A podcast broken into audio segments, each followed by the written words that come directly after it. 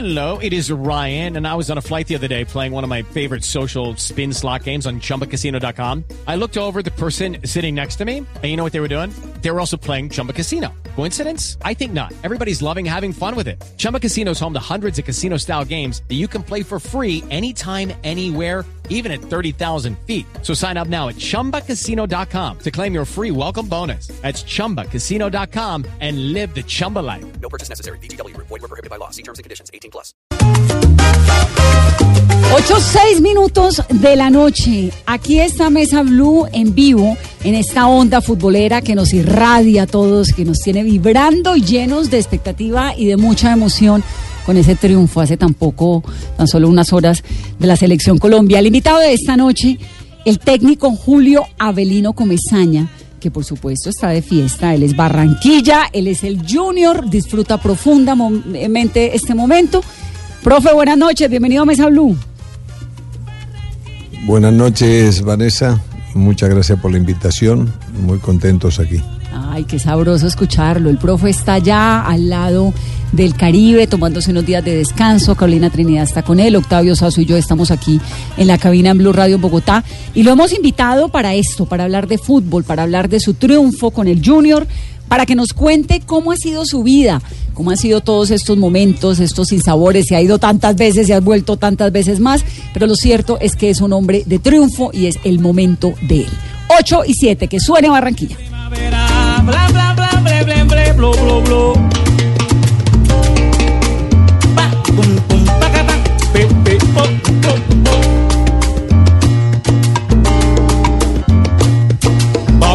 Vanessa, pregúntele a Comezaña, Octavio. Hay un montón de preguntas, bueno, que creo que esta es como una que se ha repetido un montón, la camisa azul, la camisa de cuadros, que cómo ha logrado llegar tan lejos, que por qué se enamoró de Barranquilla. Muchas preguntas, Carolina, para el profe Comezaña.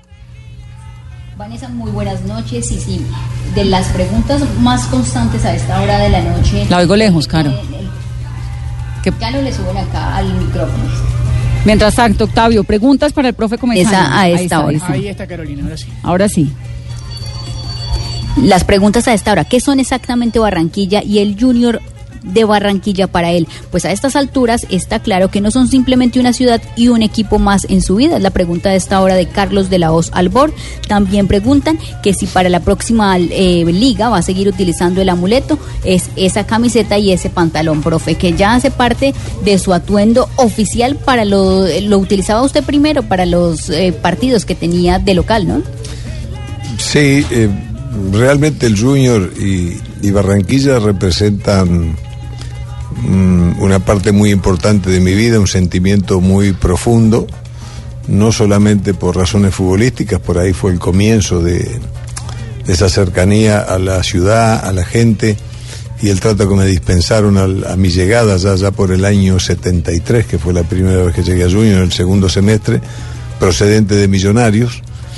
Y este y después una serie de acontecimientos fundamentalmente familiares, diría yo, con un regreso en el, en el 75 y, y una apuesta de, de la familia de quedarnos allí en Barranquilla, de, luchar para quedarse en el equipo y, y consolidar, digamos, una estabilidad eh, con los niños que, que después eh, la mayor este, Florencia, que acá me acompaña, que nació en Bogotá, y después allí nació este, Vanina, eh, en Barranquilla, la más chica, y el varón sí nació en Uruguay porque nos habíamos ido en el 73, a fin de año nos fuimos, y en el 74 nació en Uruguay, y ya después mm, vino con nosotros otra vez a, a Barranquilla. Todo eso fue generando una cantidad de situaciones, una cantidad de amigos, este, los compañeros que iban y venían, mucha cercanía con los jugadores colombianos que estaban allí en el Junior, siempre tuve cercanía con los auxiliares del equipo, con la dirigencia, en fin, se fue, se fue conformando algo que a esta altura ya es algo muy profundo. Profe, usted lleva 48 años casado, ¿no? 49, sí, 48, sí. 48. Y No, su- 40 voy a cumplir 49. Bueno, medio siglo, pues. Vamos, como para- vamos a cumplir, ¿no? Yo solo no, mi señora debe haber cumplido como 60 ya. conmigo, conmigo al lado. Ella, ella es argentina, ¿dónde se conocieron? Mi señora de La Plata, de, sí, de la capital de, de la provincia de Buenos Aires. Nos conocimos porque yo a los 19 años este, me fui a Gimnasia Grima de La Plata, me compraron y fui allá. Y allá la conocí este, en, las, en las piscinas del club, en la época de verano. La conocí allá y nos casamos muy jovencitos. Este, pues nos, fuimos, eh, nos casamos en Montevideo. Y, y el primer año de casado nos tocó ir a jugar a, me tocó ir a jugar a Mar del Plata. O sea que el primer año fue hermoso porque es una ciudad muy bonita, muy es decir, espectacular. Y, y bueno, ahí empezamos el, el- el andar de nosotros. Profe, y usted llegó a Colombia hace tantos años siendo jugador, ¿no? ¿Cómo es esa historia? ¿Escucha? ¿Lo perdí? Profe, ¿me escucha? Él llega, Octavio, a jugar, ¿no? Sí, él, él como contaba, él empezó su carrera en Racing de Montevideo, en Uruguay, luego de ahí se fue a Gimnasia de Grima de La Plata, que es uno de los dos equipos de la ciudad de La Plata, ahí conoce a la esposa, en Gimnasia de La Plata se va a jugar a un equipo que se llama Kimberley de Mar del Plata, en Argentina, y de ahí Vane pega el salto a Colombia, viene a jugar a Millonarios en el año 72. ¿Y por qué llega a Millonarios? Eh, jugando en Kimberley de Mar del Plata, Millonarios lo trae a jugar a, a- a Colombia como un extranjero más y ahí se da su, su toque inicial con, con este país. Luego de un paso, eh, un par de temporadas o una temporada con, con Millonarios, es que va a jugar a Barranquilla con la camiseta de Junior y ahí arranca el amor de Comesaña con Junior en el año 73. Ahí arrancan esta relación que ha tenido todos los matices, del amor al desamor, se quieren, se vuelven a dejar, se vuelven, va. ¿Cuántas veces ha sido director técnico del Junior? Más de nueve veces, ¿no? Nueve veces, eh, dos etapas como futbolista, una en el 73, eh, la otra en el 75. eh, es una, una historia completa de amor. O sea, hoy eh, Junior de Barranquilla es sinónimo de Comesaña sin duda alguna. Profe, ¿me escucha ahora sí? Perfecto. Es que lo había perdido un poco. Entonces, nos estaba contando y nos estaba contando aquí Octavio que usted llega primero a Colombia a jugar con Millonarios. Sí, yo llego en el año 72, a mitad de año, este, allí a Millonarios, que logramos este, la décima estrella, eh, jugada en el año 73, a comienzo del 73, se jugó esa final en Bogotá. ¿Y en qué momento hace ese clic de Millonarios? Entiendo que pasa por el Cúcuta y hace ese clic para meterse al Junior.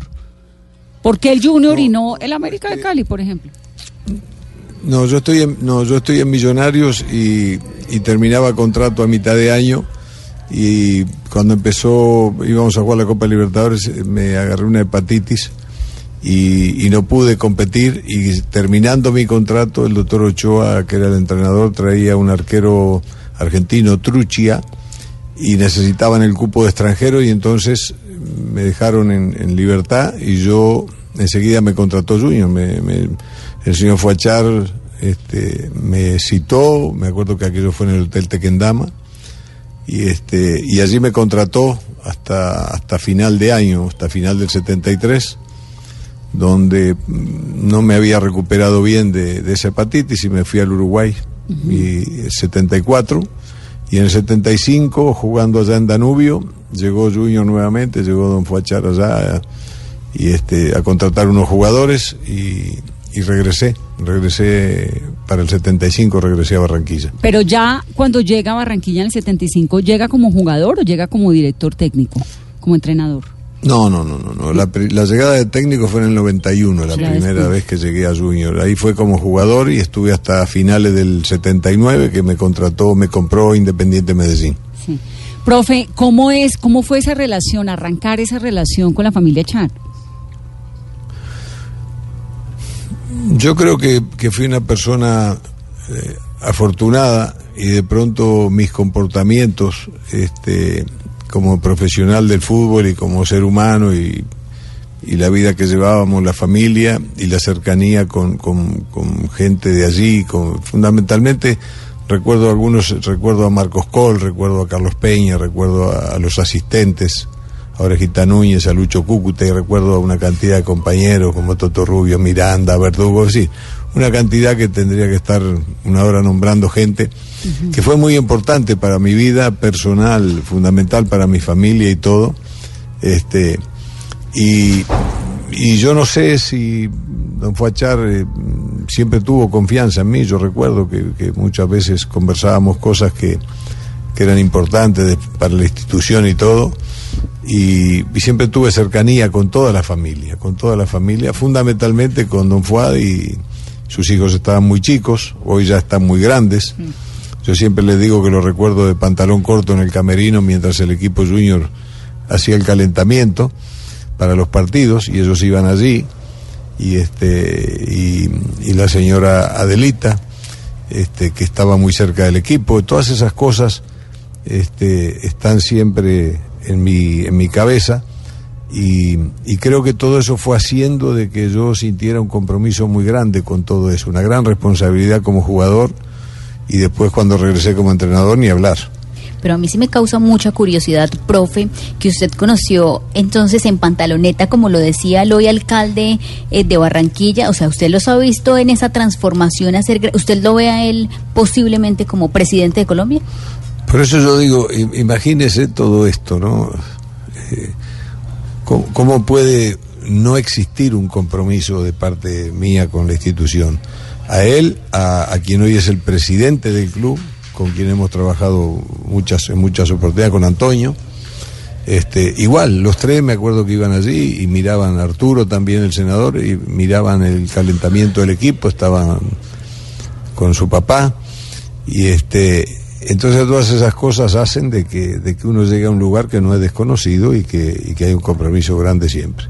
Pero usted los ve mejor, o sea, ¿por qué ninguno de ellos que crecieron en medio del fútbol eh, quiso ser futbolista y prefirieron la política? ¿Por qué es más chévere hoy la política en, luchar que el fútbol? Bueno, yo, yo creo que hay de todo un poco, porque a ellos fundamentalmente, mm, lo que yo recuerdo, a ellos les gustaba mucho la música, mucho, mucho la música, y incluso todos creo que, que cantan y cantan bien, y, y este y después apareció este tema de la política, me parece que por, porque han seguido el camino de- del papá, que ha sido un hombre muy importante, no solo un empresario importante, sino un hombre distinguido en los temas eh, políticos del país, eh, cada vez más. Y, y entonces aparece Alejandro que, que tiene un carisma muy especial, muy especial, le llega mucho a la gente, es un muchacho querido, es un muchacho muy sencillo, muy, muy simple en sus cosas, en su andar, y le ha dado en sus, en sus dos alcaldías, le ha dado un vuelco total a, a la ciudad de Barranquilla que quienes la conocimos antes y conocemos ahora Barranquilla, nada que ver, nada que ver porque había una cantidad de problemas que nunca se solucionaban y siempre se amenazaba con eso y hoy se ha logrado, yo creo que Alex este, va camino de cosas mucho más importantes. Camino a la presidencia. Sí, está muy joven, le llegará el día, yo no tengo duda que tiene la capacidad, porque le repito, tiene mucha cercanía con la gente y eso es fundamental y ha hecho cosas muy importantes. ¿Cuál de ¿y a los usted le FUAS? gusta también la política? ¿Cómo? Que, que, profe, ¿a usted le gusta la política y de pronto, o sea, usted es colombo uruguayo, ¿le gustaría hacer política en Colombia? No, hacer política no, no, nunca, nunca lo pensé, digo, no, yo no digo que soy apolítico, porque la política es algo muy importante para, para nosotros los seres humanos, y, y- pero me, me gusta estar pendiente de las cosas, y escucho, y leo, y pregunto, y observo los comportamientos de los políticos, y me gusta escuchar lo que dicen, y después, cuando tienen que trabajar y hacer las cosas que dijeron, me gusta estar mirando a ver qué pasa, evaluando las cosas, pienso porque este, no puedo decir que no me interesa la política, es fundamental para, para cualquier ciudadano. Lo que no le interesa es lanzarse a la política. ¿No? No, nunca, nunca, nunca lo hice, no sé, yo no, no sé, no lo hice nunca. Profe, No, cuénteme. Ni lo he pensado, mi vida ha sido el fútbol, ¿no? Sí. Cuénteme lo de la cábala suya, lo de la camisa azul. ¿Cuántas camisas azules tiene de cuadros? ¿O es que es la misma y se la pone y la lava? ¿Cómo es eso? Mire, la cantidad de preguntas en, en las redes sobre la camisa. Yo le cuento, la, la camisa esa no, no fue nada de ninguna cábala ni nada, simplemente que esa camisa yo la compré un día en Medellín, este que, que estaba aburrido allí en el hotel y bajé a caminar por ahí por el hotel y entré a un lugar que había ropa muy linda, para mí por lo menos, y yo miré y me gustó mucho esa camisa. La tela, y a mí me gusta usar la ropa por fuera ahora, la camisa sueltas así, sentirme cómodo. Y entonces mm, el color ese me gusta y además esa camisa tiene la ventaja de que en, en los partidos de fútbol que mucha gente desconoce, eh, los árbitros y los equipos tienen que este, tener colores ya oficializados ante la DIMAYOR para los partidos local y visitante. Y entonces, cada fin de semana o cada día de partido, la DIMAYOR comunica con qué ropa van a vestir los árbitros y con qué ropa van a vestir los equipos, con qué colores. Y uno no puede ponerse el color de los equipos o del árbitro, eh, casi nunca, porque, porque eso puede crear un problema a los jueces de línea, a la televisión. Y entonces esa camisa mm, yo no tengo por qué cambiármela casi nunca. En cualquier partido me sirve. Y empecé a ponérmela de local y este siempre nos iba bien y después algún día me la puse de visitante. Y, uno no se da cuenta, pero eso empieza a generar en algunas personas, o en las personas, puede ser los jugadores y- y los hinchas, y entonces empieza a generar, a decir la gente, dice, bueno, con esa camisa nunca pierde, nunca perdemos, nunca perdemos, y al último ya se vuelve una exigencia grande. Y usted, Y ya todo el mundo habla de la camisa. ¿Y esa bueno, si no camisa, se pone quién se la lava? No vamos a ganar. ¿cómo la cuida? Este, entonces, y bueno, la lava mi señora, la lava a mano. Bueno, en mi casa hay ropas que se lavan a mano, este, porque, porque las cuidan, la ropa la cuidan, digo, no, no, no, no tiran toda dentro de un lavarropa, sino que la cuidan. Y siempre que termina un partido, enseguida la lavan. Y el pantalón fue un poco, también porque en la ciudad de Cali no, no llevé el pantalón mío, yo me olvido muchas veces de las cosas, dejo cosas en el hotel o las dejo en mi casa, en fin, las pierdo y, y tuve que salir de mañana a comprarme un pantalón. Y fui a un centro comercial y me encontré justo un pantalón que hacía juego con la camisa, así que estaba todo calculado. Ah, pero entonces Y ahora, la esa pinta camisa entera. quedará Pantalón y toda camisa. entera. Y ahora que, quedará, yo creo que va a quedar para grandes acontecimientos de fútbol. Cuando haya esos partidos importantes, cruciales, ahí aparecerá la camisa. No, y quedará para el Museo de los Char. Seguramente en cualquier momento hacen un museo, una estatua y lo van a vestir a la estatua con la, con la ropa. Eh, eh, profe, pero sí, pero sí es mucho de, de, de, de cábalas, porque si usted, o sea, si hay alguien que puede haber visto cosas en el fútbol, más allá de las cábalas, eh, algunos aseguran de brujería, todo lo que pasa dentro de un vestuario eh, es usted. Pero sí, sí, sí creen eso, sí creen eso de las cábalas. Mira, eh, alguna vez este, yo me fastidiaba con, con algunos jugadores extranjeros que habían venido de, de algu- algunos países. La gente tiene mucha tendencia a creer este, en algunas cosas y es respetable. Y, yo tengo un amigo que, que trabaja, estudia el comportamiento humano y eso, y un día le dije, me tienen aburrido los jugadores metiéndose estampitas en las medias antes del partido, prendiendo velas. Este, y entonces me dijo, ¿y vos tenés algo mejor para ofrecerles? Y me quedé sorprendido y le digo, no, no, entonces déjalos así, dice, porque todos los seres humanos necesitamos aferrarnos a algo en algunos momentos que, que tenemos dudas o, sabemos que, que es, que es un, momento importante. Y entonces dejalos. Y ahí ese día entendí y aprendí lo que me quiso decir.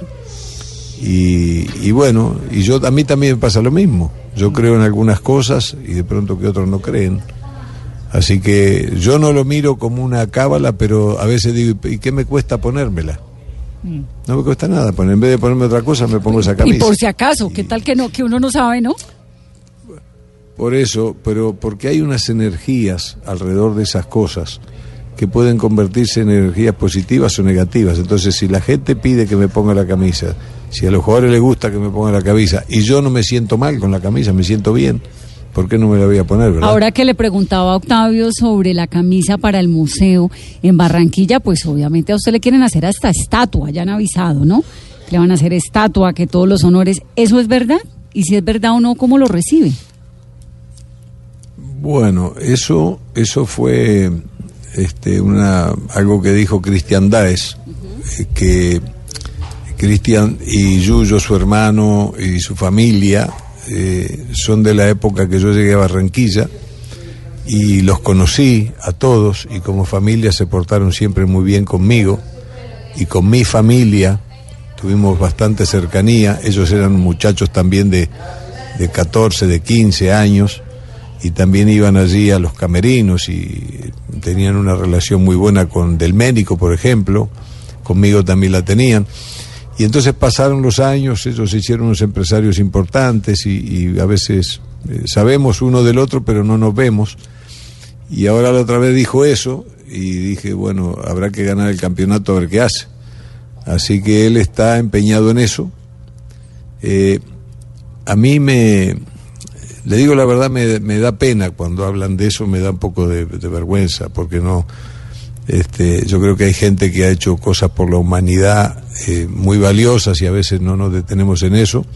Yo agradezco mucho toda esa atención, pero me gustaría que fuera no una estatua para mí, sino un rincón para el Junior, algo de, de, Junior, de su historia, algo que sea un mensaje, un mensaje de, de, para el Junior y para, y para la gente de la ciudad de lo que representa el Junior verdaderamente y deberá seguir representando un mensaje hacia el futuro más que nada de que las cosas se pueden hacer bien poniéndole el corazón.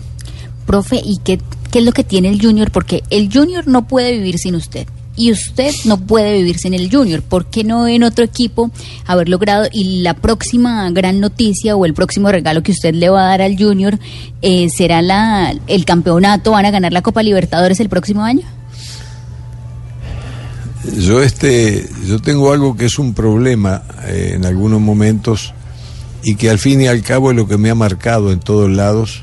Este, y no me ha ido mal en la vida. Yo no le digo a la gente lo que la gente quiere escuchar.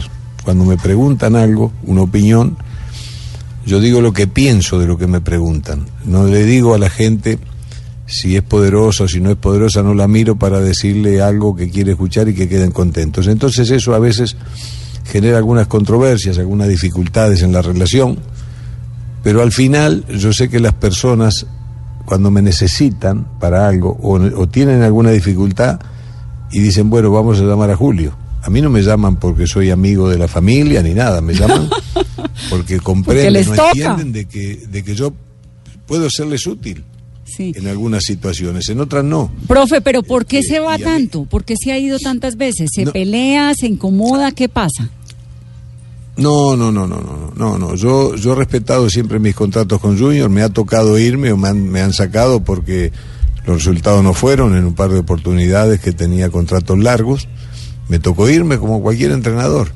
Y otras veces me tocó decir que no, como al final del 2017, como ahora del 2018 me tocó decir que no, porque este, yo tengo mis razones para, para eso, no es que estuviera peleado ni nada, simplemente que eh, tenía que tomar unas decisiones y las tomé. Yo no, no, no, hablo con las personas y les digo que, que, no voy a estar, que me voy a ir y me voy. Si yo, yo, no me, yo no dejé un contrato, yo me fui, terminé mi contrato y me fui. No acepté una propuesta que me hacían y bueno, y seguimos siendo amigos y los sigo queriendo. Yo no, Profe. en ese sentido no tengo. Y vuelvo, me llaman. Yo sé cuando me necesitan. Algún día que, que ellos crean que me necesitan, y yo entienda que no voy a ser útil, les digo que no. Le digo que no, porque no voy a hacerle daño al club ni a nada. Si sé que no puedo ayudar en una situación, tengo que decir que no. Yo no, no estoy en el junior, es más, no estoy en el fútbol darme un, un, dinero. Es decir, para, para ganármelo así sin hacer nada. Yo sé que lo que uno gana en, económicamente en en, en la vida, en cualquier trabajo, lo gana a partir de lo que va a hacer o de lo que hace. Hay que hacer cosas para que a uno ¿verdad? Le, le, paguen un contrato. Muchas veces he hecho contratos y no los he terminado. Iba a ganar 10 pesos y terminé ganando 2. Pero nunca me preocupó eso, nunca, nunca pensé en eso. Profe, eh, recientemente, Vane, para que la, la, gente tenga, tenga una idea, eh, don Julio ha tenido una, una, experiencia larguísima, pero nunca había tenido la posibilidad de dirigir, por ejemplo, en Argentina, que es un, un fútbol tan importante en este lugar de, del mundo, y fue a dirigir recientemente a Colón de Santa Fe, una experiencia en la que no, eh, digamos, no le fue quizás como él, como él hubiese querido. Pero, profe, ¿cómo fue ese momento? Quiero, me, me llena de intriga saber, ¿cómo fue ese momento que en medio de su situación en Colón de Santa Fe aparece otra vez la llamada de Junior? Eh, porque acá, digamos, todo el mundo eh, hacía bromas con eso, van a volver a llamar a Julio, van a volver a llamar a Julio, y se da la llamada real. ¿Cómo fue ese momento?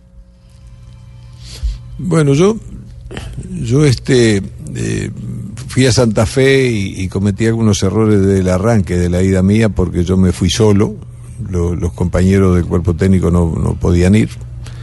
Y entonces me fui solo y no fui con la intención de aceptar de una todo, sino a ver qué pasaba, cómo eran las cosas. Y, y la idea era descansar de pronto ese semestre. Y llegué allá y bueno, me entusiasmé, me metí a trabajar y me dio la impresión, llegó un momento, iban dos meses, me dio la impresión de que las cosas no estaban dadas para que yo sacara el equipo adelante. Me pareció que, que me iba a ganar una plata sin hacer lo que yo quería hacer. Y a los dos meses salí, me fui, renuncié y me fui. Y me fui a Montevideo, descansé. A mí no me gusta estar en Barranquilla cuando, cuando no estoy en Junior, porque eso genera muchas cosas. Al entrenador que llegue y el, ambiente, no puedo ir al estadio. Eh, pero ahora ya vivo en Barranquilla y me van a tener que soportar, voy a estar allí siempre. este, y estaba en Barranquilla esperando un día la mudanza mía que estaba llegando al aeropuerto. Y, y resultó que esa noche me llamaron para conversar y bueno, este, se dio lo de lo de Junior, habían sacado a Fernando Suárez y este y me llamaron para volver. Y bueno, y si, si iban a llamar a un entrenador y me llaman a mí, listo, perfecto. Esos regresos suyos al Junior eh, son consecuencia de una negociación, pues por supuesto, como todos los trabajos en el mundo, pero le hacen unas ofertas muy tentadoras o es amor por el Junior o son ganas de que usted realmente tiene como esta pasión tan profunda por el Junior, por Barranquilla, por Colombia.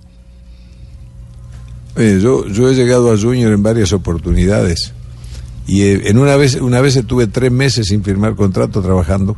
Siempre que llego al Junior lo primero que hago es ponerme la ropa e ir a la cancha.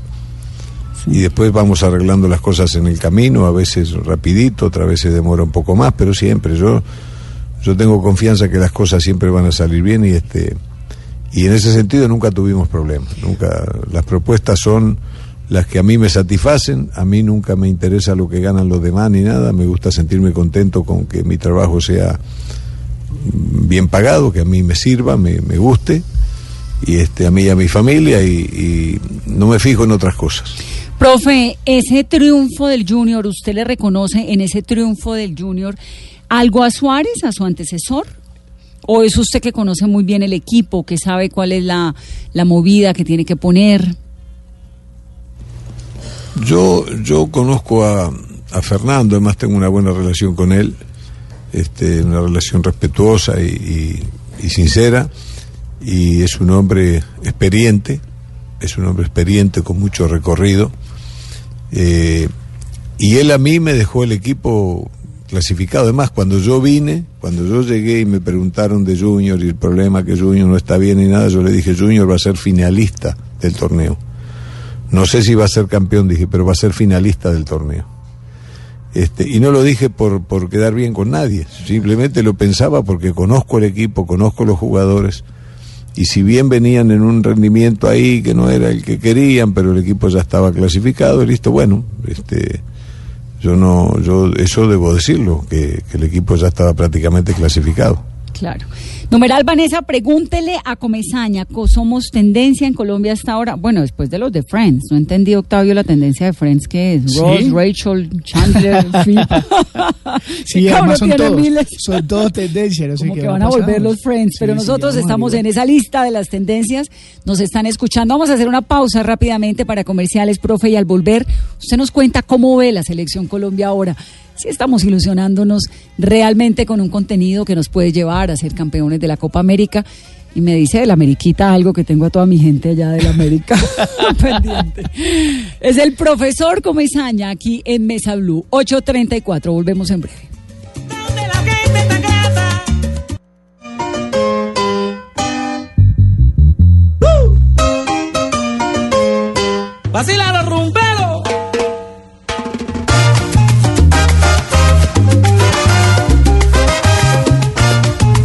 839, estamos hablando con el profesor Comezaña. Vanessa, pregúntele a Comezaña, profe, eh, ¿cómo ve a la selección Colombia? ¿Está así como creemos y sentimos?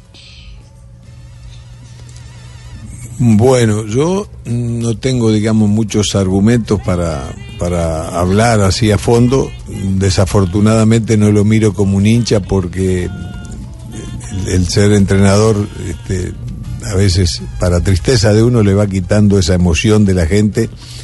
Este, pero veo que ha llegado un hombre muy serio, un hombre inteligente, me parece que le vi cuerpo a Colombia, le vi, le vi cuerpo de equipo. En los momentos de dificultades, como equipo se defendió bien y cuando tuvo que atacar, atacó también con, con profundidad, con poder. Tiene una, tiene una conjunción de futbolistas, este, la mayoría de ellos con mucha experiencia, con recorrido, triunfadores en distintos países en Europa. Eh, y algo que he escuchado bastante, lo escuché al entrenador cuando dijo los resultados son lo más importante, no, o sea que no se sacó la responsabilidad encima y escucho a los jugadores hablar de que esta selección ya tiene que ganar algo porque es la hora, porque, porque ya están en su momento. Y, y me parece que si juegan con esa determinación y con todas las condiciones que tienen sus futbolistas y el entrenador se muestra como lo, lo- yo, el perfil que le he visto ahora, este, Colombia puede llegar bien lejos. ¿Qué, qué le gusta de esta selección Colombia? ¿Qué le está viendo que le haga dar esa esperanza y esas posibilidades en su mente? La veo fuerte, porque a veces, es decir, aquí en Colombia, eh, la gente, y yo también muchas veces me acostumbro, nos ponemos muy líricos este, y creemos que le vamos a ganar a todos jugando así, un fútbol lírico, liviano, eh, un fútbol que, que defensivamente le cuesta bastante, que, que en el trabajo sin la pelota este, sufre, que en el juego aéreo sufren los equipos. Pero yo veo a esta Colombia, eh, esos jugadores están muy experimentados, esos jugadores saben lo que representa jugar contra otros países, este, contra el poderío de otros países y saben cómo limitarlos, cómo controlarlos. Y Colombia cuando agarra la pelota sí que es difícil de controlarla, porque es un equipo que tiene poder ofensivo. Así que yo creo que, que esas cosas hacen de que podamos tener expectativas importantes. Profe, pero, pero usted acaba de decir que, que a usted normalmente no, eh, no le gusta decir a la gente lo que quiere escuchar, pero conoce muy bien el fútbol colombiano y, y cree que esta generación sí tiene que ganar algo ya. Sí, tiene que ganarse. Tiene que ganar. eh, debiera ganar. Pero, pero yo lo, yo lo que quiero, lo que digo siempre, lo que quisiera que llegara a la final. Porque lo más difícil es llegar a una final. Ese día después gana cualquiera. Porque a veces uno hace un gol eh, rebotado, una pelota que rebotó, un penal, un error de un adversario. Le cuesta a uno un campeonato. Pero el tema es llegar a la final. Eso es lo más difícil que hay. Ya allí en la final ya el jugador se tranquiliza un poquito y dice, bueno, ahora vamos por la gloria, ¿no? Ya ese día hay que jugar con tranquilidad, hay que jugar con mucha determinación, hay que jugar con la ambición de lograr algo, hay que ponerle corazón a las cosas. Y eso yo, yo digo que es más fácil jugar una final que llegar a una final. O sea, profe, nos ilusionamos los colombianos de que Colombia, eh, si sigue jugando como lo demostró con Argentina el, el sábado, va a llegar a la final de la Copa América. Y puede ser, porque, eh, a ver, Argentina no está bien, hace rato que no está bien, pero cuando uno mira a los jugadores argentinos y los ve jugar en sus equipos en Europa y en todas partes, uno dice, bueno, es difícil ganarle a Argentina, porque además Argentina tiene tradición, Argentina tiene historia, y esas cosas pesan contra los equipos inexpertos más.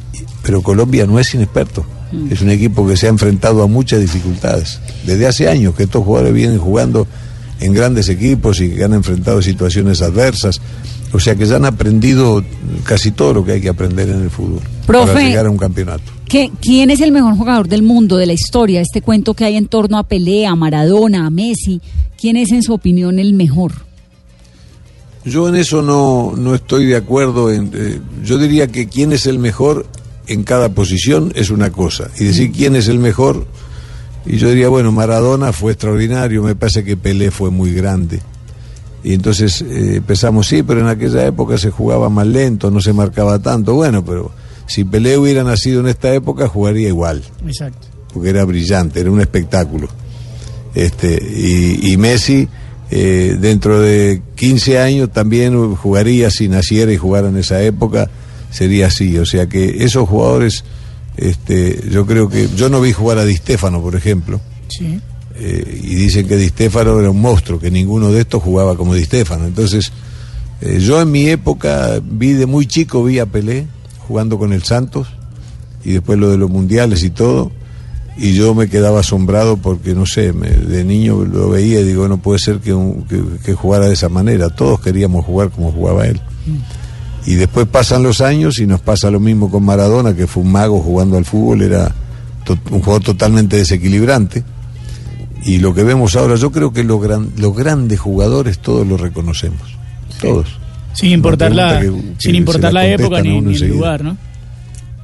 Sí, no, no, no, no, porque eh, si el fútbol, eh, no que era lento el fútbol, que no marcaban mucho, y bueno, y ahora se hubiera criado en un, en un, en un momento como este, se hubiera formado y jugaría a la velocidad que se juega hoy, si lo marcaban los eliminaría también porque tenían esa, esa gran En, ventaja. en ese mismo orden, profe, usted me da pie para, para, para otra pregunta de ese, de ese debate.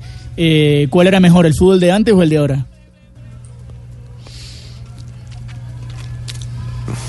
Yo pienso que, que el, el fútbol de antes daba lugar, eh, mucho espacio, mucho lugar también a, a pensar, a la creatividad. El fútbol de hoy, el jugador cada vez tiene menos posibilidades de pensar. Eh, en el entrenamiento hay que generar hábitos en situaciones reales de juego para que el jugador, cuando se presenta la, la situación, no puede percibir, analizar y ejecutar después, decidir y ejecutar. Es un trámite muy largo, demora mucho. Entonces el jugador cuando tiene hábitos que se han generado y tiene condiciones individuales importantes, técnicas y eso, decide con rapidez, con velocidad, a partir de esos hábitos, es decir, inconscientemente. Viene la jugada, viene la pelota y el jugador decide rápidamente. Antes no, antes el jugador la paraba, se acomodaba, nadie lo marcaba, demoraban, este, jugaban más lento, se pasaban la pelota y bueno, eran otras épocas. Ahora que jugamos, ahora es muy difícil. Yo digo que en este momento el fútbol cada vez es más difícil para, para desarrollarlo, para atacar, para defender, para todo, todo muy rápido. ¿Y por qué se da esa transición a que sea un fútbol más rápido, profe? Yo pienso que, que hay algunas ciencias que han intervenido, que están, que se estudia todo. Eh, la, la preparación de los futbolistas eh, ya se mira. El fútbol es un sistema muy complejo.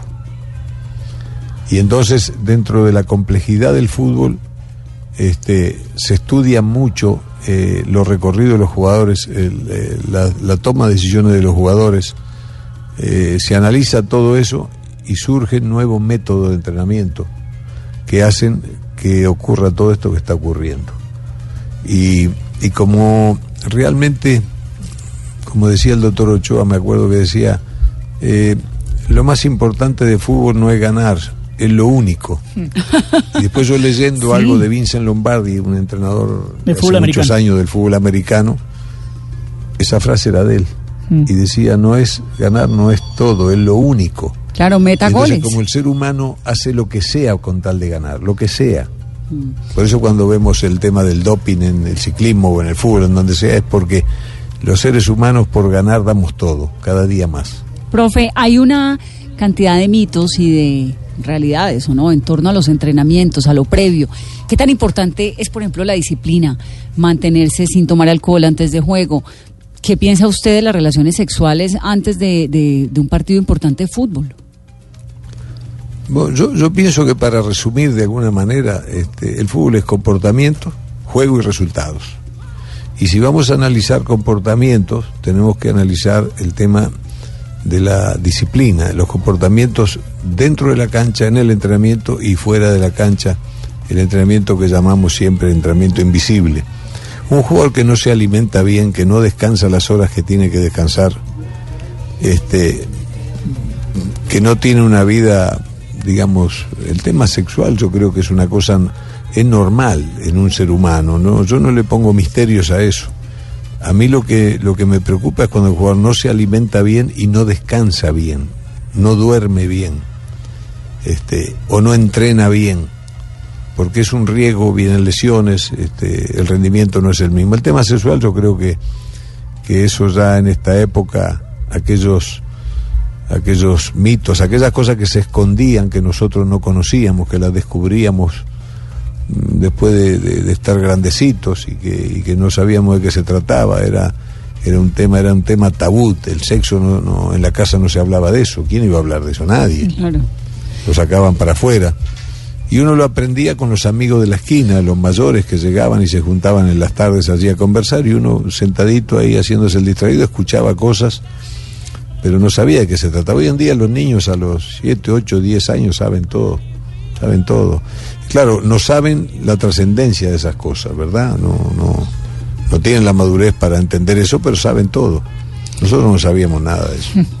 Profe, de esa generación de la selección Colombia que es tan genial, ¿no? Que ve uno a estos muchachos Falcao, que ve uno a James, bueno, Espina, no sé, todos son realmente, eh, pues lo emocionan a uno mucho. Hay unos talentos especiales, falta disciplina, eh, falta entrenamiento, falta que jueguen más juntos. Mejor dicho, ¿usted qué le haría a la selección Colombia si fuera el entrenador? No, yo, yo creo que el jugador colombiano, por naturaleza, mire, si, si nosotros nos vamos atrás en el tiempo, eh, porque eh, y veíamos, nos asombramos cuando el Barcelona juega y todas esas cosas, y, y eso lo vimos nosotros aquí con detalles más, detalles menos, pero vimos ese fútbol allá por, por la década, finales de la década del 80 y parte de la década del 90, con la selección colombiana y aquella gran selección de los Valderrama, de los Aprilla, de los Tren Valencia, de Leonel Álvarez, de Perea, en fin. Vimos todo eso y nunca nos alcanzó. Nunca nos alcanzó, nunca lo valoramos tanto como había que valorarlo. Y ahora nos asembramos de lo que vemos en Europa. Y ahora vemos estos jugadores nuestros y siempre nos parece de que falta algo, de que falta algo. Yo creo que lo que falta es ganar algo porque nunca de pronto se tuvo la determinación o se tomó la decisión que hay que tomar de que hay que ganar algo. ¿Usted por qué le Muy inyecta importante. y cómo hace para inyectarle ese, esa, esa, es que es como una, como el chip del triunfo, ¿no? Al Junior. Que bueno, llegó hace nada y ya arrancan y ganan, digamos, como que tiene esa energía y esa cosa de, de meterle, de impregnarle el sentimiento del triunfo y de ganar a los muchachos. ¿Qué les dice antes de un juego, por ejemplo? Bueno, yo, yo creo que hay uno, hay unas cosas que hay que, que uno tiene que, la vida se la va enseñando y hay que, hay que superarse en las dificultades. Eh, porque por ahí el entrenador Jurgen Klopp decía que, que el jugador, que a él no le llama la atención un jugador que juega bien cuando está en su día. Que a él le gustan los jugadores que cuando están en su peor día, Juegan bien. igual juegan como tienen que jugar. En su peor día vencen las dificultades y de eso se trata. El, el futbolista este, está expuesto totalmente y permanentemente entre el acierto y el error está. Acierta y se equivoca, acierta y se equivoca permanentemente, con pelota, sin pelota. Entonces, si el jugador cuando se equivoca agacha la cabeza, baja los brazos y manda esa señal para la tribuna y para sus compañeros, el equipo está liquidado. ¿Usted qué le dice Entonces, antes del que- juego a los jugadores, profe? Siempre le digo lo mismo, que tenemos que perdonarnos los errores. Los errores hay que perdonárselos. Tenemos que siempre pensar en la jugada siguiente que, viene en el partido, que no podemos bajar la guardia, que tenemos que salir con determinación al campo a derrotar al adversario, a hacer un buen juego, a jugar con seguridad, con confianza, las cosas que hay que hacer, ¿verdad? Es decir, realidades. No, no, no cosas que, que lee uno en algún lado, sino lo que siente uno como deportista cuando entra al terreno. Me equivoco, sigo. Me equivoco y sigo. No, no, no puedo pestañear ni mirar para abajo porque entonces cuando miro para abajo ya el rival me metió un gol. Entonces no, no sirve. Y eso, eso hay que inculcarlo permanentemente. Porque además es una manera de vivir, no es una manera de jugar al fútbol. Es una manera de pelear la vida. A nadie, a veces, estos días me decía la gente, uy, pero cómo sufrimos contra Pasto. Y yo le digo siempre, usted en su vida logró algo que siempre quiso lograr y lo logró fácil o le tocó sufrir mucho. Ah, sí, sufrí mucho. Bueno, entonces esto es lo mismo. No hay cosas buenas fáciles. Nadie regala nada. Cuando un equipo llega a la final, los dos que llegan a la final son los dos mejores. Entonces uno no se va a enfrentar con cualquiera, se va a enfrentar con un gran equipo. Y hay que derrotarlo. Y hay que estar preparado para eso, para derrotarlo. Profe, no puedo dejar de preguntarle por Luis Díaz, este chico rápido que juega por la banda. ¿Usted lo ve como uno de los próximos cracks de los futbolistas colombianos? Bueno, eso va a depender de él. Yo siempre se lo digo, no va a depender de más nadie que de él, que no, que no responsabilicen a nadie, ni al entrenador, ni a nadie. Lucho tiene este, una cantidad de, de atributos técnicos y físicos incluso, porque es un jugador con velocidad y con resistencia, cosa que no es fácil. Los jugadores veloces a veces no son resistentes, o casi nunca son. Él es veloz y es resistente. Es un jugador con coraje, él es valiente, pero no, no valiente para que si lo golpean, no, es valiente para asumir su responsabilidad, para enfrentar al adversario, para, para ir en uno contra uno. Es decir, no tiene temor a equivocarse. Y él se equivoca, tiene resiliencia, es que se llama, ¿verdad? Bueno, él se equivoca y vuelve y sigue jugando. No, no, es como si no hubiera pasado nada y eso es fundamental en la vida. Uno no se puede estar martirizando porque erró un gol, este, porque hizo un penal, No, para porque adelante. perdió un partido. Creo que ese ha sido un Bueno, mensaje que, que usted nos ha dejado, Así ¿no? Como un este, mensaje de Lucho dignidad tiene y todo para triunfar. fortaleza. Profe, muchas preguntas. Lo acompaña esta noche su nieta Florencia. ¿Cómo es, profe, en esa faceta de abuelo? Bueno, yo, yo realmente eh, no les he dedicado mucho tiempo porque vivimos distanciados en distintos países este, y la actividad mía del fútbol no me ha permitido ser un abuelo presente como hubiera querido ser. Este, y cada vez que los tengo cerca trato de aprovecharlos, de compartir con ellos, de aprender a conocerlos, a comprenderlos. Ahora se vino la Florencia la mayor, vino, está con nosotros un mes y algo de vacaciones. Eh, la, una de las más pequeñitas está en Montevideo, la más pequeñita está en Montevideo.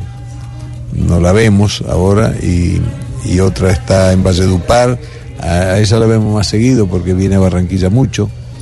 Este, y, y el varón, el hermano de Florencia, que está allá en Miami, este, lo veo poco también, lo veo poquito.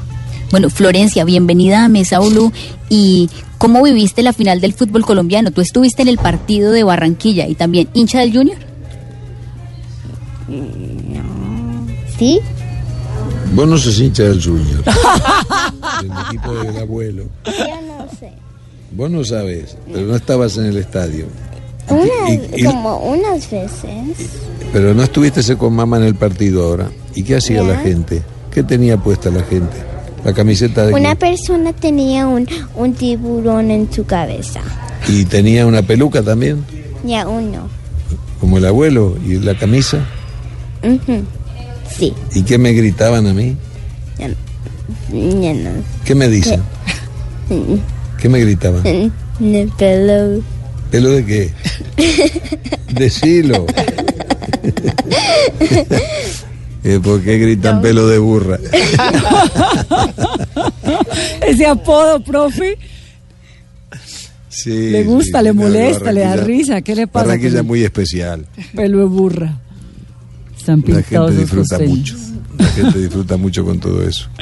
Profe, hemos disfrutado mucho esta entrevista. Mándele un abrazo muy especial a Florencia, que tan orgullosa se debe sentir de su abuelo. Gracias por llenarnos de tantas felicidades.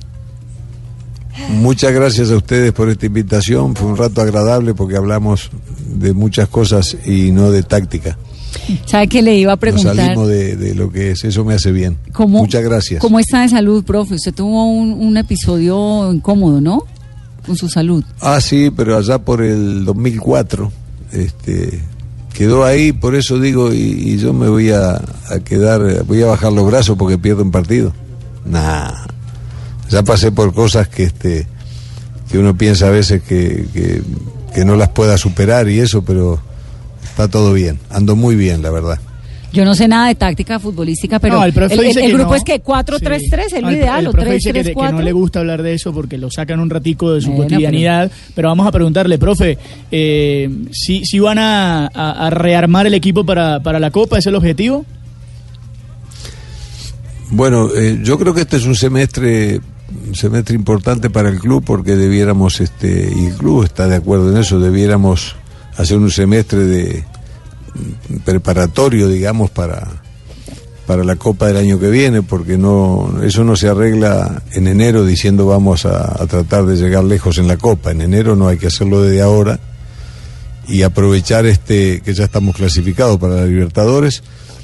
Y como les digo también a los dirigentes y todos, nosotros tenemos que salir siempre a ganar.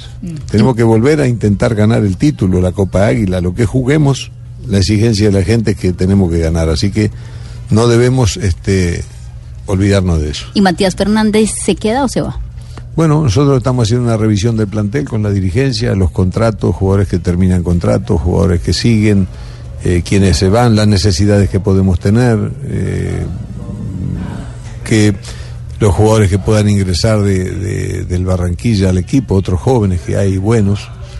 O sea que vamos a ir armando de a poquito en, en todos estos días las cosas. Pero por ahora entonces se queda en el Junior.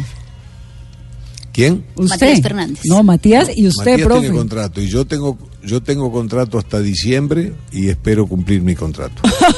Y después vemos en enero. No puedo- ahora no me puedo ir mucho a ningún lado si vivo en Barranquilla. Profe, me encanta. Le mandamos un abrazo muy grande, Carolina. Un buen vuelo de regreso aquí a casa. La esperamos. Muy bien. Cariños a todos ahí. Un abrazo, profe. Es el profesor Comezaña que tanta felicidad le ha dado al Junior, tu papá.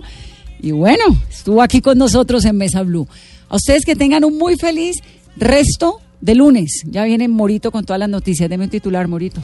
Eh, acaban de apoyar, de aprobar el proyecto que elimina la cárcel por cárcel para funcionarios que cometan hechos de corrupción. Ah, bueno. Ya vamos a ampliar eso. Es decir, ¿hay casa por cárcel? No, No hay casa por cárcel cárcel.